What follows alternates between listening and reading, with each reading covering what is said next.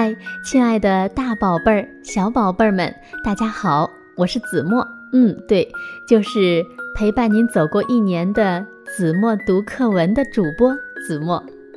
好久没有录制节目了，不知道你们有没有想我呢？在去年一年的时间，子墨利用所有的休息时间，为小学的孩子们录制了一到六年级的课文范读。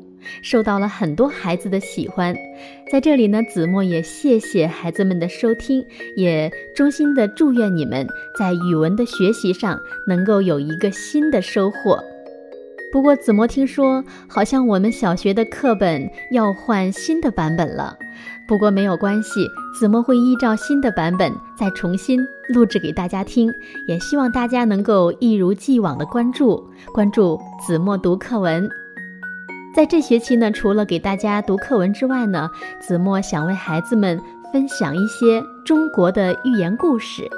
那孩子们都知道呀，中国的寓言故事呢，是我们中国传统文化和民族智慧的一个重要的组成部分。这不仅具有文学的价值，而且具有丰富的思想内容。中国人许多卓越的见识，往往蕴藏在寓言之中。可以说，不了解中国的寓言，也就不能完整的认识中国的文学，也不能完整的认识中国人的思想精华。那可以说呢，每一个故事都会向我们打开一扇新的窗户，从这里能够瞭望到一个新鲜的天地，那里不仅趣味无穷，还可以领悟无数的事理。